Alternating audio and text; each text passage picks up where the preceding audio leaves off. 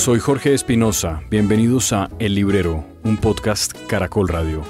En este episodio de El Librero desde Prólogo con el apoyo de Tecnoglass y de su presidente, el doctor Cristian Daes, vamos por las líneas de Arturo Pérez Reverte y su novela Línea de Fuego, sobre un episodio particular, una batalla concreta y muy sangrienta de la Guerra Civil Española.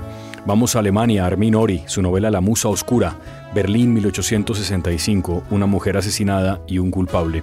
También Clara y el Sol, del Nobel Kazuo Ishiguro. Volvemos sobre una recomendación que ya habíamos hecho, La Librería, la novela de Penélope Fitzgerald. Bienvenidos, este es el librero. Qué bueno que estén acá.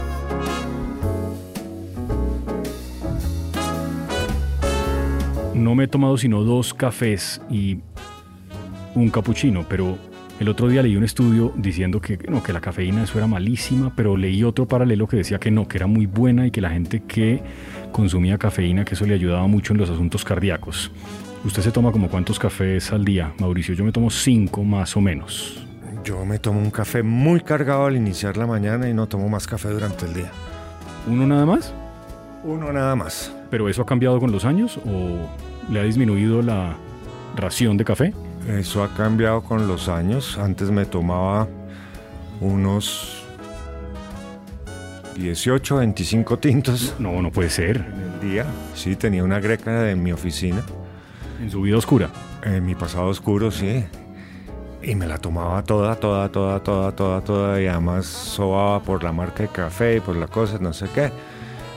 Y un día fui al médico y el médico me dijo, mire, usted está haciendo arritmias cardíacas, usted debe estar tomando mucho café. Es mejor que no tome tanto café, más bien tómese un par de whiskies al día y no tanto café. No, no, ese médico lo tengo que conocer, qué ídolo.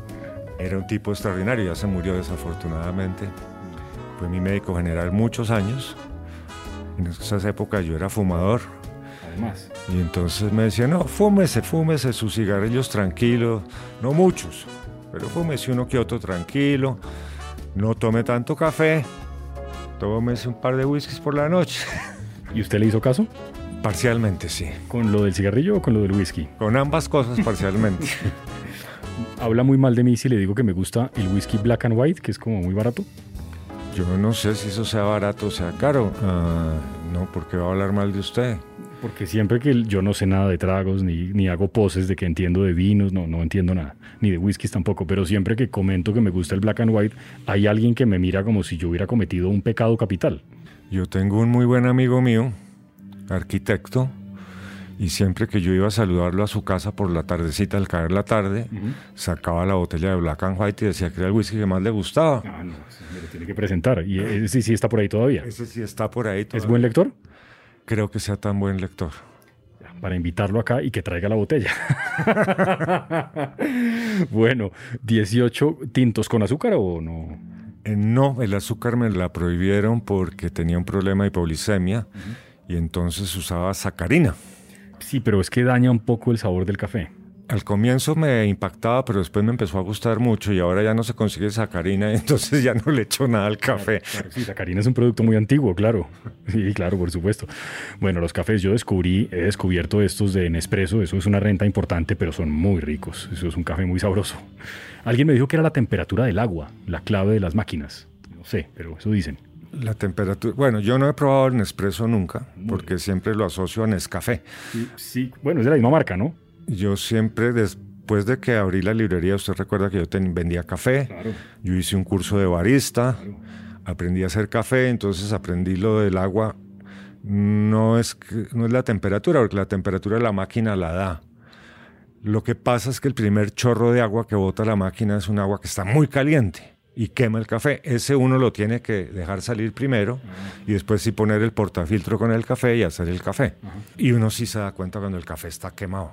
Sí, sabe, es Sí. fe- horrible. El café de Greca tiene esa característica en general, ¿no? El café de Greca tiene esa característica. Bueno, café y libros, eso es una muy buena combinación. ¿Vendía también eh, cositas, de croissants y cosas o era solo café? Hombre, eso, eso es como los yaques, ¿no? Teníamos el café originalmente, pero ya que hay café, pues una- un bizcochito. Ajá. Ya que hay un bizcochito, pues póngale otra cosita. Y acabé vendiendo almuerzos. no. Sí, unos almuerzos muy buenos, teníamos fama allá en la, cuando estábamos en la 96, pero para mí, cuando me tocó irme de ahí, lo mejor fue cerrar. Eso. Eso, eso fue quitarme un piano de encima.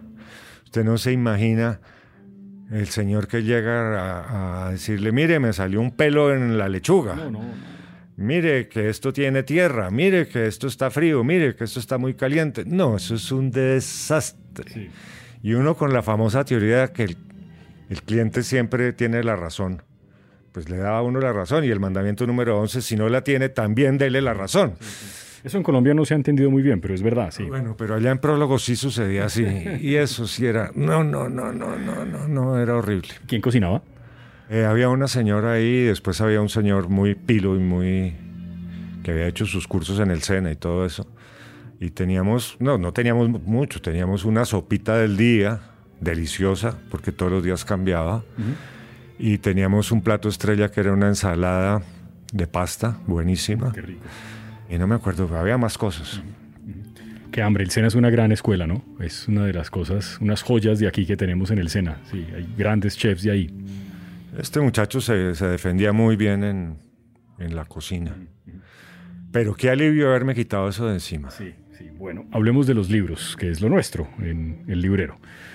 Ha pasado un tiempito, creo que ambos hemos hecho unas cuantas lecturas. Yo le quería contar que terminé, porque la vez pasada no lo había terminado, estaba como en la mitad, 1794, de nuestro amigo, eh, de nuestro amigo sueco. Me gustó mucho la novela, me gustó tanto como la primera.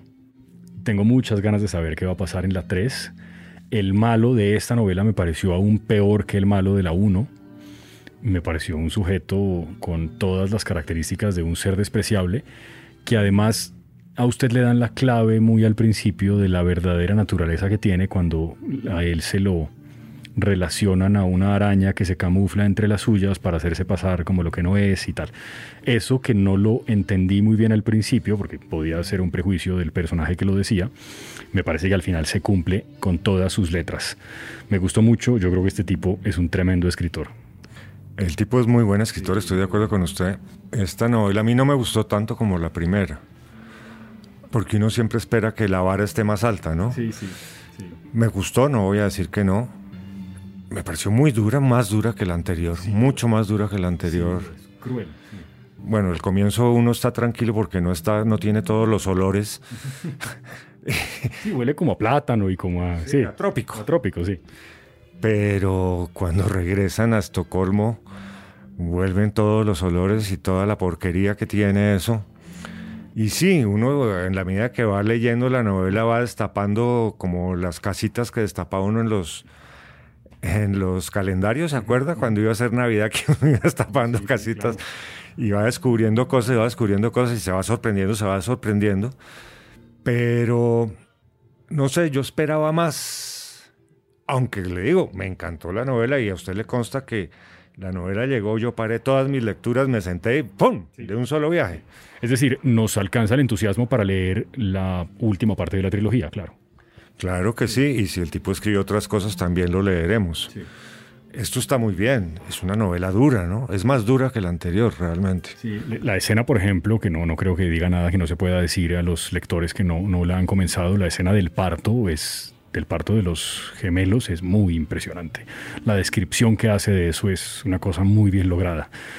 Porque lo que usted dice, uno siente los olores, pero además siente el desgarro, ¿no? El embarazo es un poco eso, un desgarro también. Sí, es, no, todas las escenas de esta novela son muy bien logradas, son muy fuertes.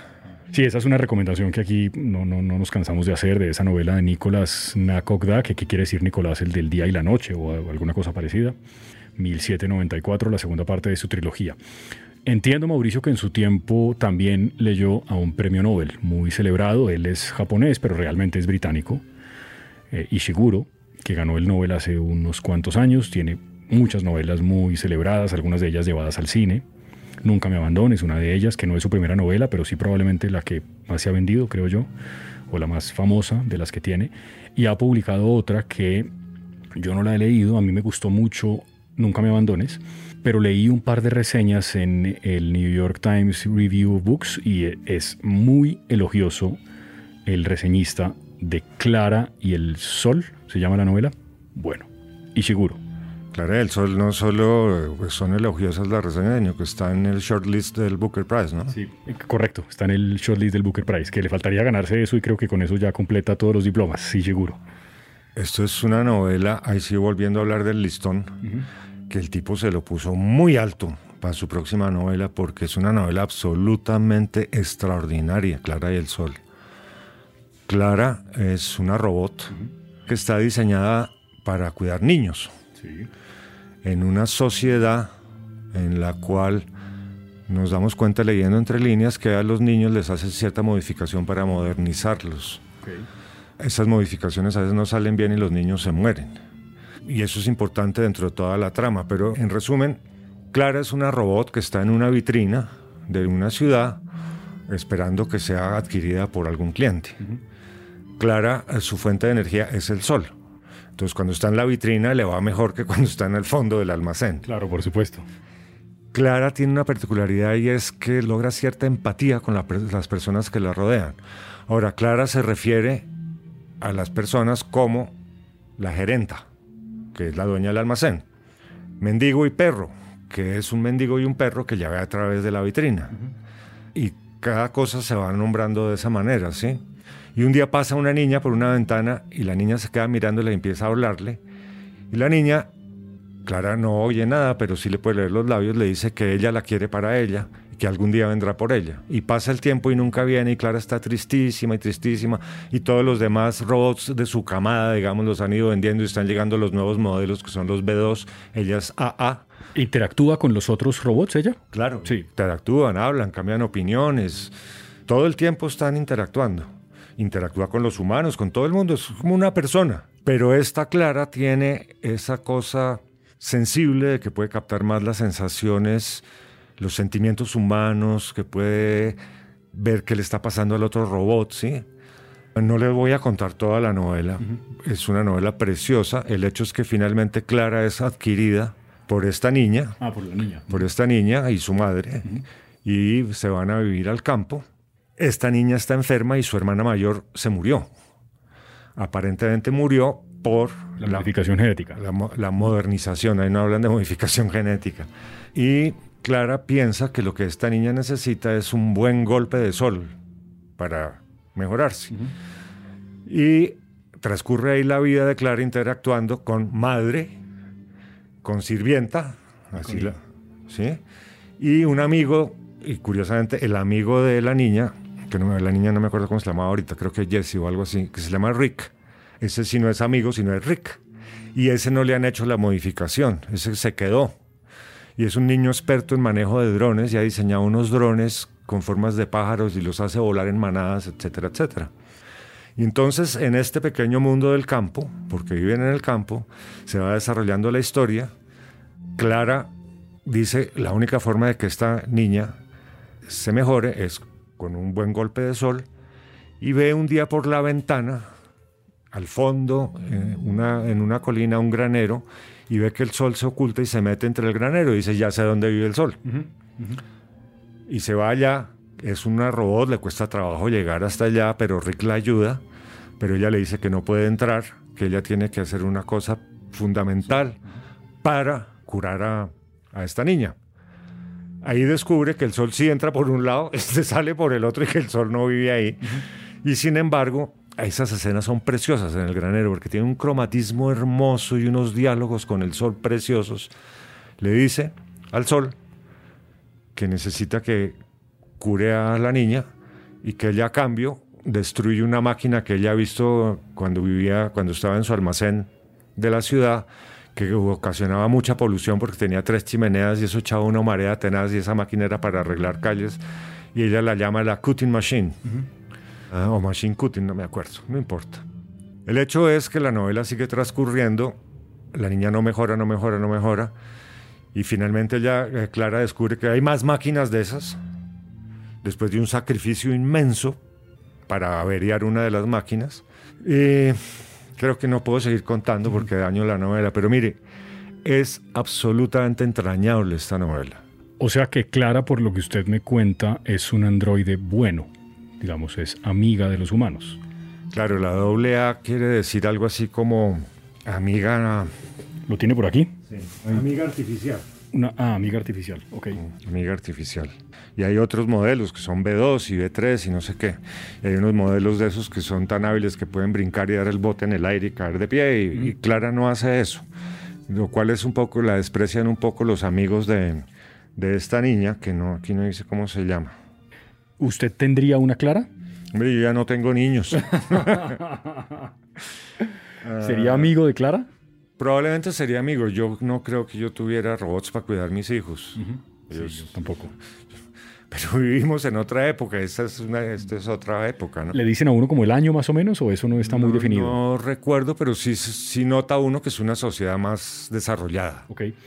Sí, Shiguro ha tenido siempre como ese juego un poco con la, con la ciencia ficción. ¿eh? O es que no sé si denominarlo ciencia ficción, pero por ejemplo, esa otra novela que yo mencioné ahora, Nunca me abandones, que es una novela del ochenta y pico seguramente. En esa novela él cuenta esta historia de estos tres jóvenes que básicamente son formados y educados para que entreguen sus órganos a los humanos, ¿no? no son realmente humanos y cumplen ese propósito y una vez cumplen ese propósito mueren. Pero son tres personas buenas. La, la- la historia de estos tres hombres de esta historia son buenas personas, que, pero hay toda una reflexión sobre la tecnología y sobre las cosas que nos estamos haciendo nosotros mismos, me parece, y, y creo que esto, y seguro creo que ha tenido siempre como esa característica, ¿no? Este pensar sobre lo que novela- hacemos. En esta novela todos son buenos. Pues existe la maldad de los adolescentes, pero eso es normal. Sí, sí. ¿sí? Ah, es decir, la novela no tiene un villano, digamos, ¿no? No, no tiene villanos. Lo más villano que hay es la máquina esa que poluciona todo y esconde el sol con el humo. Cuando, cuando usted me dijo que ella tiene una conversación con el sol y que termina pidiéndole al sol ayuda para curar a su hija, hay, hay como un... re- su a su protegida.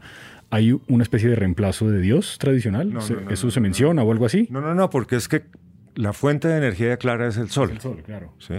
Entonces ella asume que la fuente de energía de todo el mundo es el sol. Y lo, lo ratificó porque una vez que estaba en su vitrina, vio que mendigo y perro no se levantaban un día que estaba muy nublado y lloviznaba. Y además pasó la máquina esta echando humo y tapaba más el sol. Pero al otro día por la mañana el sol salió y mendigo y perro se levantaron. Entonces eso se lo corroboró a ella. Pero es que no quiero entrar en todos los detalles de la está novela. bien, está bien. Sí, seguro yo creo que es un tipo fenomenal, ¿no? Y como le conté, y usted ha hecho una reseña muy elogiosa también de la novela, en este par de críticas estaba muy bien calificada la novela. Incluso hay un largo ensayo también contando un poco más de la vida de Ishiguro, ¿no? Del que se escribió mucho cuando ganó el Nobel. Em, Entonces, bueno, y esto, esto, esto está recién traducido porque está recién publicado en inglés también, supongo, ¿no? Sí, esto acaba de llegarnos. Eh, llegó yo creo que hace menos de un mes. Un mes. El tiempo que no nos veíamos. Sí, sí, yo sé. ¿Ya me va a regañar otra vez? No. No, ya me da pereza. Bueno. Eso es como llover sobre mojado. No, pero ¿por qué? No, no, yo, ah, yo aprendo, no crea que no. Bueno, esa primera lectura, ya comentamos entonces dos libros, desde prólogo, el primero, 1794, y Clara y el Sol, de Ishiguro. ¿Quiere ir a España o a Alemania? ¿Qué prefiere? No, ¿a dónde me quiere llevar usted? Yo creo que quiero que demos el salto hacia Alemania porque lo he visto supremamente emocionado con esta novela de un autor que probablemente es desconocido para muchos de nuestros oyentes, a diferencia del español que probablemente han leído muchos de ellos. Esta otra novela, usted me ha dicho que es sensacional y que además se la leyó, que no cerró el libro hasta que no la terminó de un solo tirón. Cierto, esto es una novela de un autor alemán que se llama Armin Ori, yo no sé cómo se pronuncia, es O-H-R-I. Se llama La Musa Oscura y tiene una razón de ser de llamarse así. Esto es una novela que transcurre en el Berlín de 1865. Tiene algunos personajes que están dentro de la novela que sí existieron, que sí existieron en esa época en Berlín. Eh, al final hay un, ¿La lista? una lista que dice fulano de tal hacía esto, aquello y lo otro, fue- era filólogo, este era filósofo, este era ta, ta, ta. Y eso es importante dentro de la novela porque con ellos hay unas, unas reuniones donde la gente va a discutir. Y es importante dentro de la novela esas discusiones. Pero esta novela es maravillosa porque, mire, le arranca diciendo, el día que mataron a fulana de tal, creo que se llama Elena Clem, no me acuerdo bien. Ella salió de su casa y entonces en cinco páginas le muestra cómo es exactamente ella, ¿sí? Qué hacía, de qué vivía, etcétera, etcétera. Y al final de esas cinco páginas llega a su casa y se encuentra con el vecino, la cual ella lo detesta porque le parece que no tiene una mirada clara, que no sabe qué está haciendo en, esa, en ese sitio tan feo siendo un prominente profesor de filosofía de una universidad. Y describe al tipo de una forma bastante repugnante. Este tipo la asesina, porque ya sabemos que ese día la matan a ella. La asesina, a puñaladas, baja con el cuchillo sangrante y le dice a la casera, acabo de matar a la mujer del quinto piso, llame a la policía. La policía llega, llega y en ese momento pues no, eh, la fotografía era muy incipiente, entonces siempre llevaban un dibujante para dibujar la escena del crimen. Este dibujante está implicado a lo largo de toda la novela, es un estudiante de derecho que ayuda a la policía porque es muy buen dibujante. Y se llevan preso a este señor, la novela tiene una gran parte que transcurre durante el juicio a este señor, pero paralelo a eso hay una historia del estudiante y sus amores con una mujer que es hija del vicario. Y el vicario es absolutamente, pues no digamos conservador, ultra, recontra, ultra conservador. No quiero hacer comparaciones con nadie en específico. No, pero yo sé a quién se está refiriendo usted. Ah. Que el que quemaba libros y esas cosas por allá. Claro, y este también quema libros me, y, lecturas. Sí, claro. Pero, pero ese otro que usted dice es un aprendiz al lado de este vicario. Caramba. Pero el estudiante sí le lleva a su amada libros que él considera que ella debe leer y él está feliz leyéndolos. O sea, ya no heredó esa vaina antipática del viejo. No, no, no, no. Entonces esa historia va paralela, la relación de él con esta, con esta joven. ¿Se entrecruzan? Uh, no. No. Va paralela de este joven y el juicio y unas amistades que tiene y unas uh, aventuras que le toca tener haciendo unos dibujos y unas reuniones como secretas donde se hacen dibujos eróticos de mujeres desnudas. Uno de esos dibujos de mujeres desnudas está en el cuarto de, del estudiante porque se lo tiene que entregar a quien se lo encargó, que le va a pagar una plática por eso, una plática que al estudiante no le cae nada mal. Mientras tanto, seguimos en el juicio y durante el juicio, este profesor de filosofía con su abogado se enfrentan al, juez, a los jueces y al jurado y demuestra que él no es el asesino. No solo lo demuestra, sino que dice que el asesino es el novio de la niña que asesinaron o de la mujer que asesinaron y que ese merece ir a la horca. Eso acuérdese que el condenado ya no tenía tantos años de prisión. Chao. horca, chao. Y las historias siguen en paralelo, pero resulta que el vicario descubre unas lecturas prohibidas en el cuarto de su hija. Y se va muy furioso a buscar al estudiante y a darle sus cocotazos, me imagino, y se encuentra estos dibujos de los desnudos. No, peor. entonces dice, está dibujando a mi hija y mi hija está posando para este tipo va de retro Satanás más o menos. Entre tanto, viene la ejecución del, del novio de la mujer que, que, el profesor asesinó y el profesor va a contemplar la ejecución. Cosa que era muy frecuente en la época también. Claro, pero, pero es que todos sabemos que ese tipo es el asesino, porque desde el comienzo nos lo mostraron con la hazaña que mató a esta mujer. ¿Sí? Iba a verlo. Y el estudiante es muy amigo del jefe de policía y le dice, el jefe de policía le dice, todos sabemos la verdad, pero ¿qué hacemos? ¿Qué hacemos? Entonces, claro, paralelo a eso, el vicario encierra a su hija, la rapa, la castiga y no sé qué. Entonces, el amigo de este le dice, tenemos que secuestrarla y llevárnosla para que después el vicario apruebe el matrimonio. Todas estas cosas van en paralelo y finalmente, no es que ya llegó el desenlace de la novela y me tiro la novela para los lectores. Pero al final, cuando llegamos y encontramos la palabra fin, y esto está en una escena en punta, hay un asterisco que dice continuará en las próximas aventuras del estudiante, no me acuerdo cómo se llama. Absolutamente gloriosa. Las descripciones de ese Berlín del año 1865 son hermosas. Las quejas al régimen, que es muy parecido al régimen victoriano, hacen que el régimen victoriano sea un pálido reflejo de este. Este le parece mucho más estricto están estos personajes históricos, hablan de Bismarck, hablan del régimen en Inglaterra.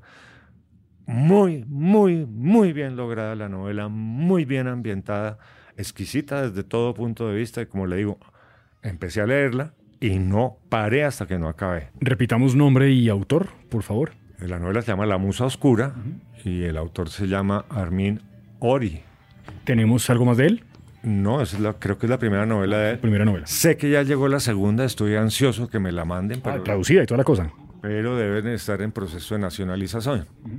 Esa fue una de mis grandes lecturas que tuve y la cual me dejó esas dos lecturas, Clara del Sol y esto, me dejó absolutamente feliz. Cuando uno encuentra esas lecturas... Nada más maravilloso. Nada más maravilloso. El problema es que después tiene que buscar lecturas que tengan la vara así de alta. Sí, eso nunca es fácil. Eso nunca es fácil. Eso nunca es fácil. España, ahora sí. Pero usted no va a contar nada, ¿no leyó ni una solapa? No, leí una solapa, sí. Un saludo de mi amigo que, que dice que yo leo solapas. Leí una novelita corta que usted ha recomendado acá. No he podido saber si me gustó la novela. Es la librería de Penélope Fitzgerald.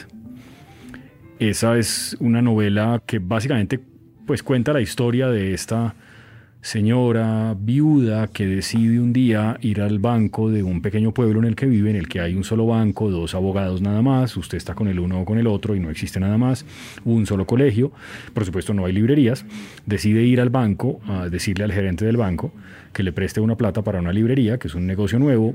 El señor en una actitud un poco machista le hace ver que seguramente ella como mujer no es, pues que no está segura de en qué se está metiendo y ella termina resolviendo la cosa un poco mandándolo al carajo y el señor le da el préstamo, ella abre la librería en una casa que está abandonada hace muchos años y es una casa que tiene como una presencia fantasmagórica que aparece a lo largo de toda la novela. Y desordena la librería de vez en cuando. Claro, la desordena de vez en cuando. Me acordé mucho de usted pues con los estantes y el drama de que no caben aquí los libros y que aquí hay una humedad y que cómo los saco para que no se dañen y que cuáles pongo primero. Y luego viene todo este dilema de la época, que no era exactamente una época victoriana, pues porque ya eso había pasado, esto es como en los 60, 50. los 50, pero sí había una cierta mirada sospechosa a libros como Lolita de Nabokov, que ella termina vendiendo en esta casa.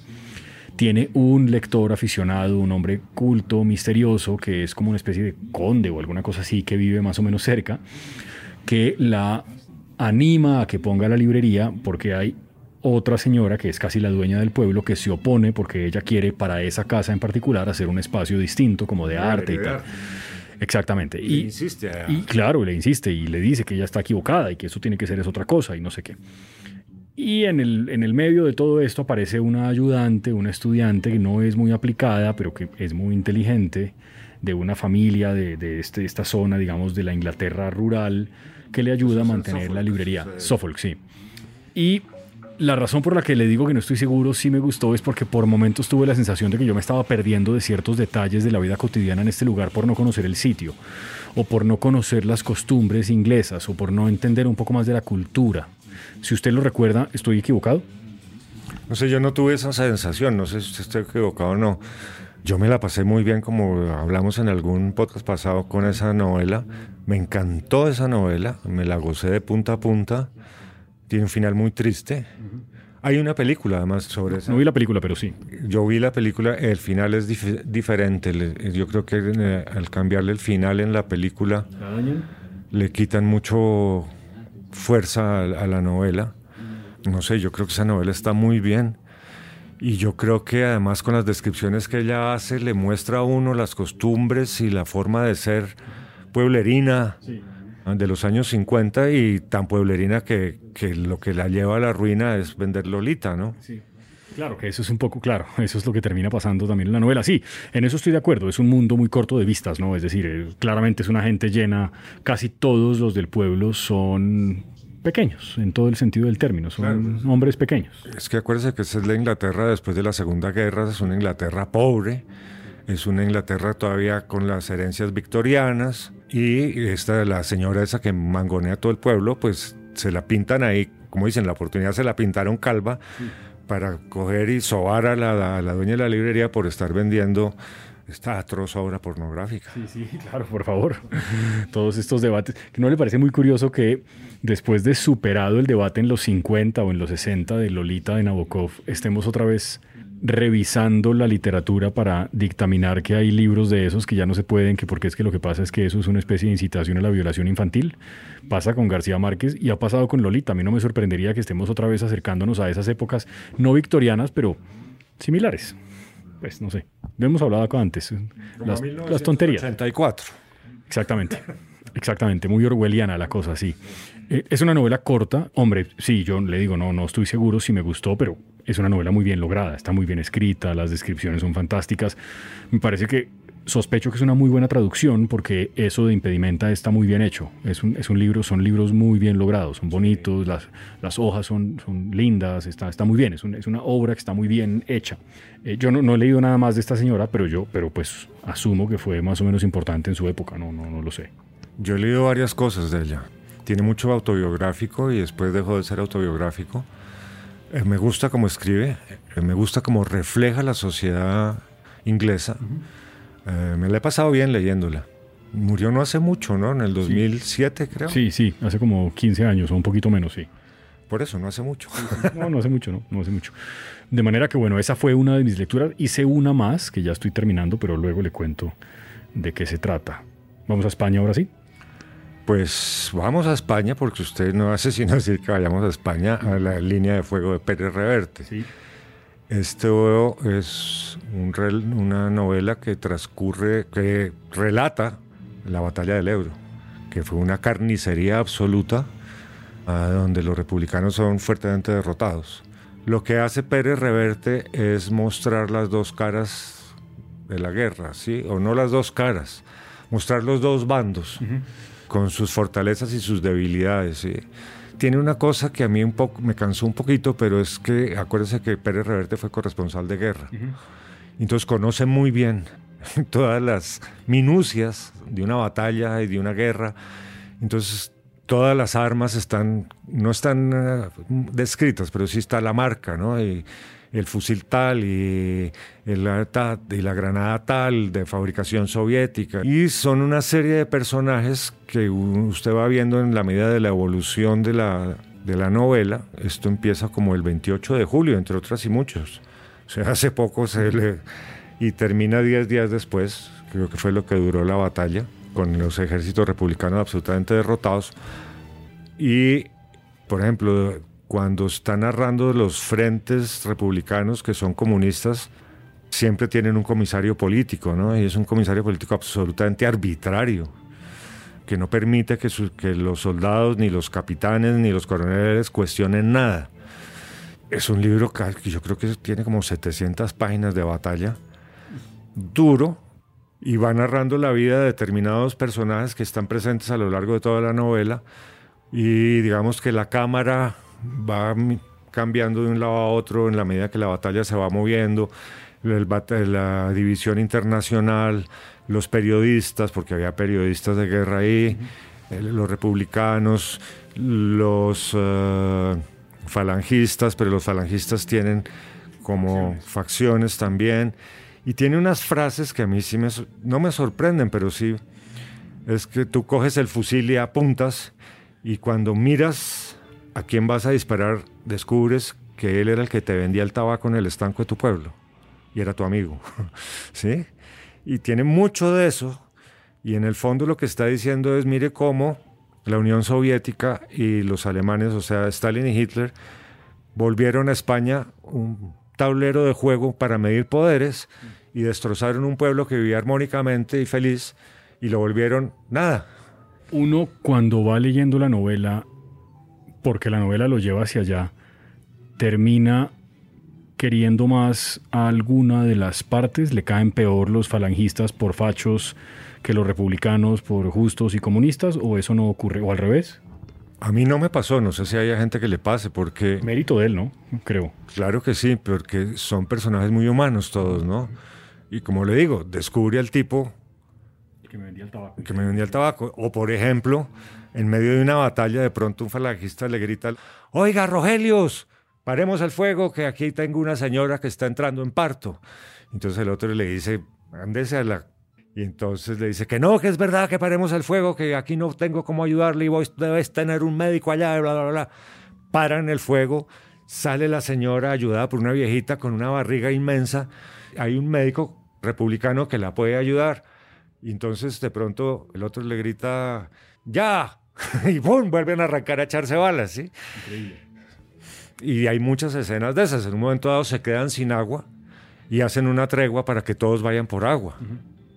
No sé si hay, hay, como una generación de escritores españoles, sobre todo, que han vuelto sobre sus guerras y sobre sus conflictos y sobre las cosas, sobre las huellas y las cicatrices que han quedado en la historia de España por cuenta de, de eso, de ese tablero de ajedrez de los soviéticos y los alemanes con la cara visible de Franco y con la ayuda de Salazar en Portugal y en fin, con todo eso que pasó en aquel momento. Esto que usted me está contando se me parece un poquito por momentos a lo que ha tratado de narrar Almudena Grandes por momentos en sus libros, ¿no?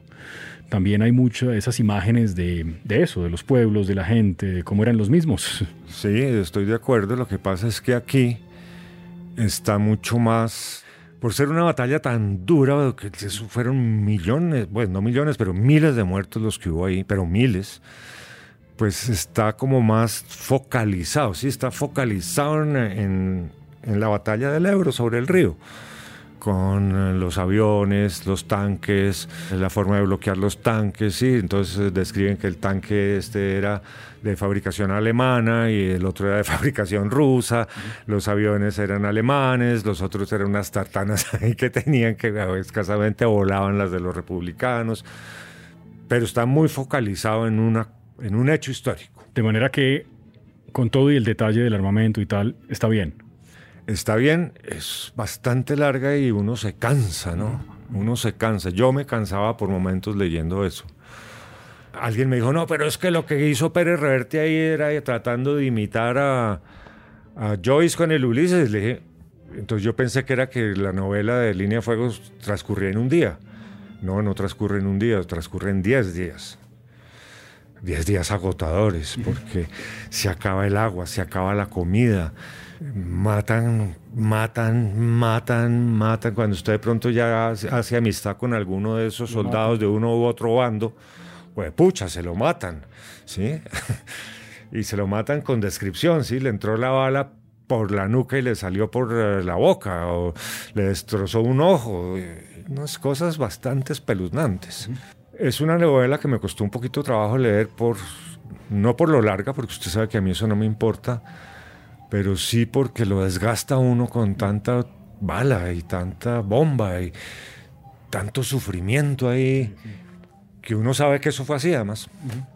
Sí, sí, y que sigue siendo, ¿no? Ahora, pues mire lo de Afganistán y bueno, eso es que eso es la pan, el pan de cada día de la historia de la humanidad. Como decía Nietzsche, esa vaina son puras rapiñas y guerras y envidias y traiciones y bueno, una, horrible. Otra lectura mía, Mauricio, tiene un poco que ver con esto porque también está la escena de la Segunda Guerra Mundial un poco allí en el fondo de esos años, del 30 al 45 o por ahí. Es de una escritora de los Estados Unidos que se llama Janet Skeslin Charles. La novela se llama La Biblioteca de París. Salamandra. Es Salamandra. El suspiro es porque le conté hace ocho días que estaba leyendo eso y que no estaba muy seguro por qué seguía porque la novela tiene como una intención que me parece que está muy bien, y es contar la historia de esa biblioteca en París, una biblioteca americana en París que sobrevive a la Segunda Guerra, a pesar de todo lo que los alemanes trataron de hacer para prohibir circulación de ciertos libros y hacer ciertas cosas. Pero la novela me parece que por momentos tiene frases que no son afortunadas, lugares comunes, un poco tontos, y trata de hacer un ejercicio como en distintos tiempos y en dos voces distintas, la de la librera que se llama Odile, que llega a ayudar en esta biblioteca, que básicamente es una experta en clasificaciones en las bibliotecas. Una bibliotecóloga. Bibliotecóloga, que le preguntan que quieren leer, por ejemplo, sobre, no sé, ahora que lo mencionábamos, Orwell, entonces literatura británica, no sé qué, eso es 735B y eso está en tal estante, es como experta en eso. Gran lectora, por supuesto. Y Odile que cuando empieza a trabajar en esta biblioteca ante un poco la oposición de su papá, que era un comisario de la policía francesa, que tenía novia, por supuesto, porque eso le mantenía su estatus de hombre honorable. La, la, mamá además sabía, su esposa sabía que eso ocurría y no, no podía hacer mucho al respecto. Hay un poco como ese ambiente ahí. Y Odile otra vez, pero ya cuando tiene 65 años y vive en un pequeño pueblo en Estados Unidos y se hace amiga de una niña pequeña que ha perdido a su mamá. Y todo el tiempo van esas dos voces contando historias. Hay un capítulo sobre Odile, otro sobre Odile, otro sobre Odile, luego un capítulo sobre la niña, otro capítulo sobre la niña, eh, otro capítulo sobre la niña y luego otro capítulo sobre una británica que llega a París, que es esposa de un diplomático, que no se siente cómoda en París porque no entiende nada, porque le parece que los franceses se burlan de ella por no hablar francés y porque solamente se siente acompañada estando en esa biblioteca, acompañada de su amiga que habla inglés, porque la bibliotecóloga Odile es francesa, pero habla muy bien inglés, ese es su gran atractivo para que la contraten. Me parece que de la mitad hacia adelante la novela mejora, sobre todo cuando empieza como la sombra de la guerra a invadir París y cuando los franceses declaran la guerra a Hitler y la cosa se empieza a complicar, empiezan a llevarse a la gente, a los hombres sobre todo, todos los que tienen como entre 20 o 18 y 35 al principio y luego se lo van ampliando hasta que ya no queda nadie. Ahí mejora un poco, pero no me ha gustado mucho. Pero no ha acabado. No, no, no he terminado. No, voy un poco más de la mitad. ¿Pero estás sufriendo? Un poquito, sí. Eh, es decir, tengo capítulos que cuando lo termino, son capítulos cortos, digo, esto está bien, mejoró, voy a darle el siguiente capítulo y luego me desanimo y luego vuelve y sube. Como que no he podido saber si la quiero dejar o no. De manera que no estoy muy seguro, si me deja un poquito de tiempo le digo la próxima vez en qué concluyó, no, no cómo termina la novela, pero sí por lo menos lo que yo concluí. Y creo que la comencé a leer porque dice en la parte de atrás que es un gran homenaje a los libros y no sé qué, y hacen unas reflexiones sobre algunos autores de la época. Ella dice que el autor que más le gusta muerto es Dostoyevsky, pero que el que más le gusta vivo es no sé quién, una escritora. Y, y, luego hablan un poquito de Shakespeare y hay como unas referencias muy superficiales a los libros a los que, a los que hacen alusión allí, pero, pero sí, sí hay algo de eso, como de esta cosa de que uno con los libros nunca está solo y tal, y eso está bien, pero, pero tiene momentos en que hay frases que, que no me parecen muy afortunadas, un poquito como de lugares comunes de Corintellado. Uy. Eh, y, no, pero, pero son frasecitas, de pronto después despega y hay, hay cosas que están bien también. Pero sí, no estoy muy seguro de que sea muy, muy buena. Usted me dijo que la tenía ya por acá también, ¿no? Sí, por ahí anda, no sé dónde está porque alguien la compró y me dijo más o menos lo mismo, que usted, que esa persona ya acabó de leer. Lo que pasa es que no sé si esa persona qué tan lectora es, porque sé que le gustan lecturas muy complejas como las de Calazo, por ejemplo, eh, y no sé por qué compró esto, no sé al final por qué lo compró. Pero bueno, pues esperamos que usted termine algún día. y nos cuente. Sí, sí, le cuento. Y hay una sorpresa, me dijo usted al final. Es que estoy ahorita leyendo dos cosas. Estoy leyendo una novela que se llama creo, si no estoy mal, en un lugar seguro. O en un lugar, algo así. En todo caso es un título como muy de un autor norteamericano que se llama Wallace Stegner, de origen sueco. Esta historia comienza al contrario, sí, es hoy y empieza a narrar hacia atrás. De atrás para adelante cómo empezó su vida. Este es un profesor que esto arranca en los años 37, o sea, están terminando la depresión y cómo llegó a ser profesor en Wisconsin, en, Madison, Madison, Wisconsin, ¿cierto? Sí, claro. Ah, con lleno de ilusiones, con su mujer esperando el primer hijo, conocen una pareja, esa pareja es una pareja, él es de Pensilvania y ella creo que es de Massachusetts o algo así, él es muy rico, se hacen amiguísimos y va transcurriendo contando, va y viene, sí, está hoy en el sitio donde ellos se reunían en, una cabaña de verano en Vermont. Y vuelve y echa para atrás y cuenta la vida de ellos jóvenes en, Madison, como dando sus primeros pasos como profesores y, él, y sobre todo uno de ellos como escritor. Y vuelve y dice, y ahora, ta, ta, ta, ta, ta. Igual, va muy bien la novela. Está escrita de una manera que usted quiere seguir leyendo, seguir leyendo. La empecé el viernes. Y esas, y estoy leyendo, y esa es la sorpresa. A ver. La última novela de Ricardo Silva. Ah. Que se llama Zoológico Moderno. Eso no está todavía publicado. Sale en octubre. Ya. El problema es que la tengo en PDF, que es incomodísimo de leer. Sí. ¿Sí? Entonces, ahí voy, voy ya por la mitad. No, es la historia de un tipo que se llama Simón Hernández, que arranca diciendo, que él puede contar porque él lo vivió, cómo es la vida después de la muerte. Porque cuando lo estaban operando las amígdalas, el anestesiólogo se volteó y le dijo al médico, doctor, qué pena, se me fue la mano con este y, se me, y perdí el paciente y se murió. Y el paciente está oyendo que están diciendo que se está muriendo. Que los anestesiólogos dicen además que eso sí pasa. Sí. Claro, oyen. ahí arranca la novela y él empieza a contar, pero empieza a contar como un tiempo después que estuvo muerto, ¿sí? Y empieza a analizar una cantidad de personajes que también sufrieron de lo mismo, porque este personaje, y eso es lo que he intuido, los va conociendo mientras está muerto. Pero como voy en la mitad, no sé. Ahora, si usted recuerda cómo perderlo todo, era una novela que uno arrancaba y se iba por la velocidad de la narración, el ritmo que no se perdía, la facilidad de lectura, la ta, ta, ta, ta, y uno iba leyendo, leyendo, leyendo. Ah, ah, ah. Esta es una novela más compleja. Es una novela también de 600 y pico de páginas o 600 páginas, pero es mucho más compleja que cualquiera que hubiera leído de Ricardo y me ha exigido mucho más como lector. Le cuento esto como sorpresa de avance. En la próxima reunión que tengamos le haré un resumen exacto y le haré mi opinión sobre la novela. Va muy bien. El único problema que tengo es el maldito PDF. Sí, eso es muy incómodo. Además, yo leo mucho en mi cama. Entonces, tener el PDF en la cama es tenaz porque se desbarajusta para un lado y para el otro, las páginas no pasan, se dobla. Entonces me toca como haciendo la tarea sentado en la sala de mi casa y cha, cha, porque ahí sí puedo. ¿sí? Entonces eso yo tenía toda la intención de tenerla terminada para, nuestra, para esta reunión de, del podcast, pero desafortunadamente no lo logré. Eh, gran sorpresa. Yo no, no sabía que Ricardo ya estaba publicando, a punto de publicar otro libro. Es, es definitivamente un escritor muy juicioso, ¿no? Qué disciplina tremenda tiene una enorme capacidad para escribir muy bien y muy rápido. Además que eso no, no, es frecuente cuando es bueno, no es frecuente. Pues Mauricio, querido, está haciendo hambre. Aquí huele mucho a comida.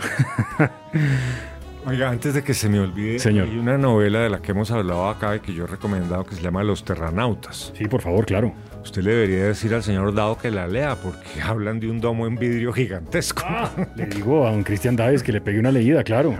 Eso sí le, le, quedaría como anillo al dedo, como vidrio en ventana. Si lo quiere, todavía mejor.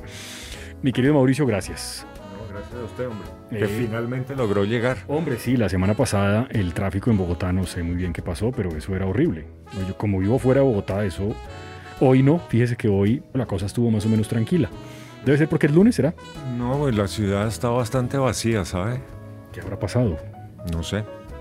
Bueno, usted me decía que estaban remendando la autopista. Sí, taparon 4.000 huecos y sí es verdad que se ve un trabajito de 4.000 huecos. Y la semana pasada hubo accidentes consecutivos en la autopista consecutivos quiero decir uno el lunes, otro el martes, otro el miércoles, que un ciclista, que un motociclista, que el camión, que no. Eso no ayuda. levantar la información y acreditarla para que le creamos, ¿no?